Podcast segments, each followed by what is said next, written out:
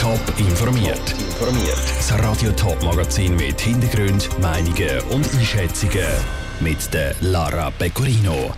Das Musikfestival Stars in Town in der Schaffhauser Altstadt wird nach der pandemiebedingten Pause neu aufgeleistet. Und der Zürcher Turnverband hat den Trainerin wegen möglichen ethischen Verstößen suspendiert. Das sind zwei von den Themen im Top informiert. The Ragbone Man, Patent Dochsner und Baruf Stellar. Das sind nur ein paar der Musiker, die nächsten August auf Schaffhausen als Stars in Town kommen. Zwei Jahre lang hat es kein Festival vom Herrenacker. Jetzt sind die Veranstalter aber zuversichtlich. Heute haben sie das Line-Up verkündet und noch einiges mehr, wo das Jahr anders wird sein. Nora Züst.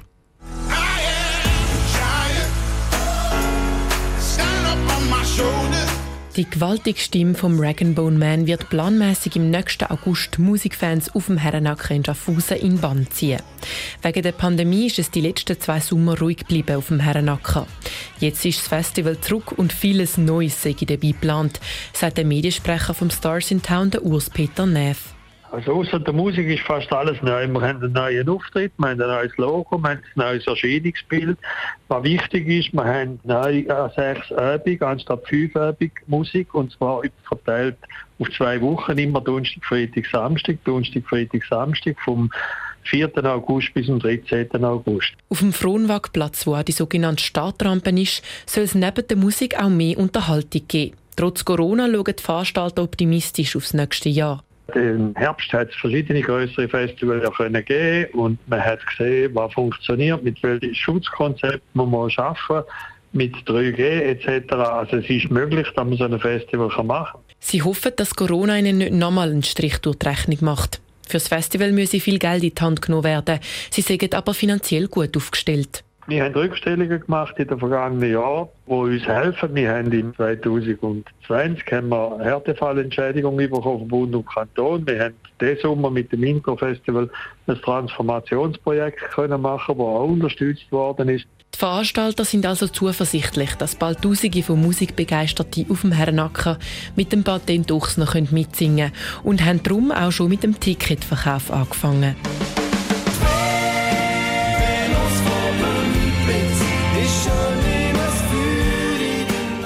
Der erste Hauptex auf dem Herrenacker spielt dann am 4. August, der letzte am 13. Die Veranstalter wünschen den November noch die letzten offenen Acts verkünden. Stars in Town wird unter anderem finanziert durch die Stadt und den Kanton Schaffhausen.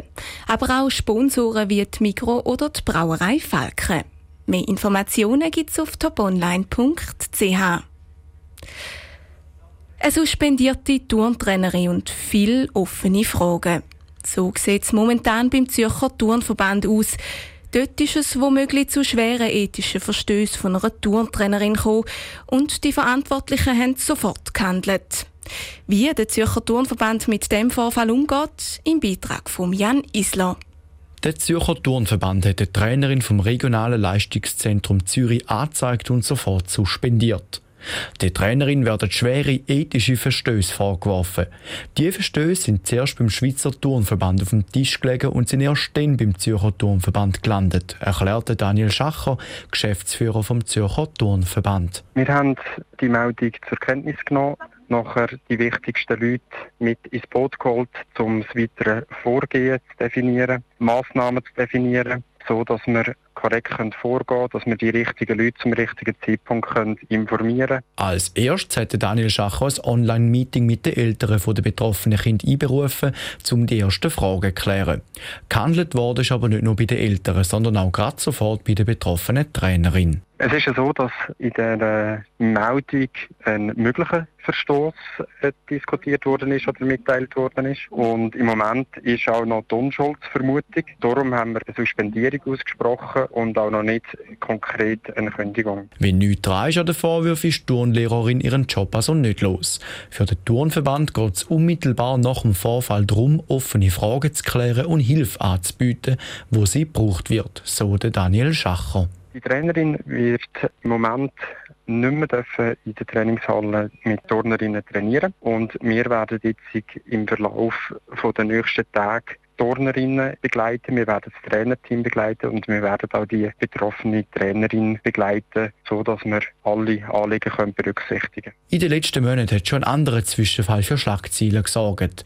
Im Juni ist Zwil im Kanton St. Gallen im regionalen Leistungszentrum ein vermeintlicher Missbrauchsfall mit Minderjährigen durch den damaligen Cheftrainer ans Licht gekommen.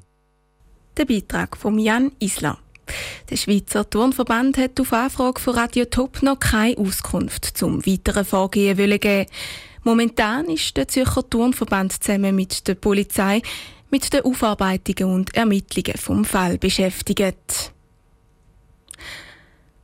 Die St. Galler Stadt Gossau will ihre Mobilität verbessern. Für das arbeiten sie an einer neuen Strategie. Die soll klären, wie die Nachfrage im Verkehr auch ohne neue Strassen verbessert werden kann.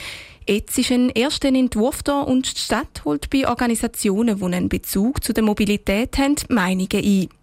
Janine Gut hat vom Stadtpräsidenten von Gossau wissen, welche Fragen im Raum stehen.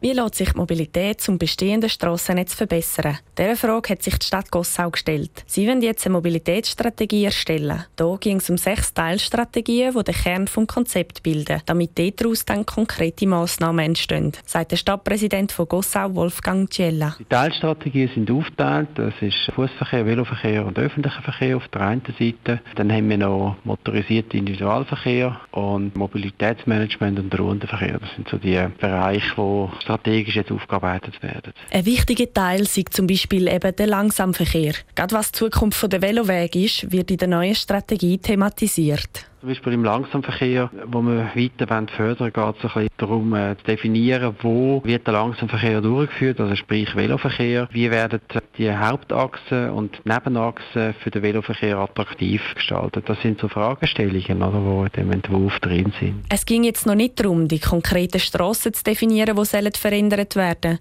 sondern ob es überhaupt möglich und nötig ist, so Veränderungen in Angriff zu nehmen. Sie suchen nach Lösungen, wo den Verkehr auf den stark belasteten Strassen entlasten Gerade im Zentrum sieht der Verkehr zu Stoßzeiten dicht, sagt der Gossauer Stadtpräsident Wolfgang Ciella weiter. Wir haben verschiedene Achsen, die einfach sehr verkehrsbelastet sind, wie viele Städte. Oder? Also bei uns ist es die St. Galler Straße, ein Teil von der Herisauer Straße, wo wir einen durchschnittlichen Tagesverkehr haben von 25.000 bis 27.000 Autos im Tag. Das ist eine höhere Belastung, das ist wirklich eine sehr städtische Belastung. Jetzt können sich die betroffenen Organisationen zu der Mobilitätsstrategie von Gossau äußern und ihre Rückmeldungen geben. Der Beitrag von Janine Gut. Die Rückmeldungen sammelt die Stadt jetzt auf einem Online-Tool. Bis im nächsten Jahr soll dann ein Gesamtverkehrskonzept vorliegen. Top informiert, auch als Podcast. Mehr Informationen gibt es auf toponline.ch.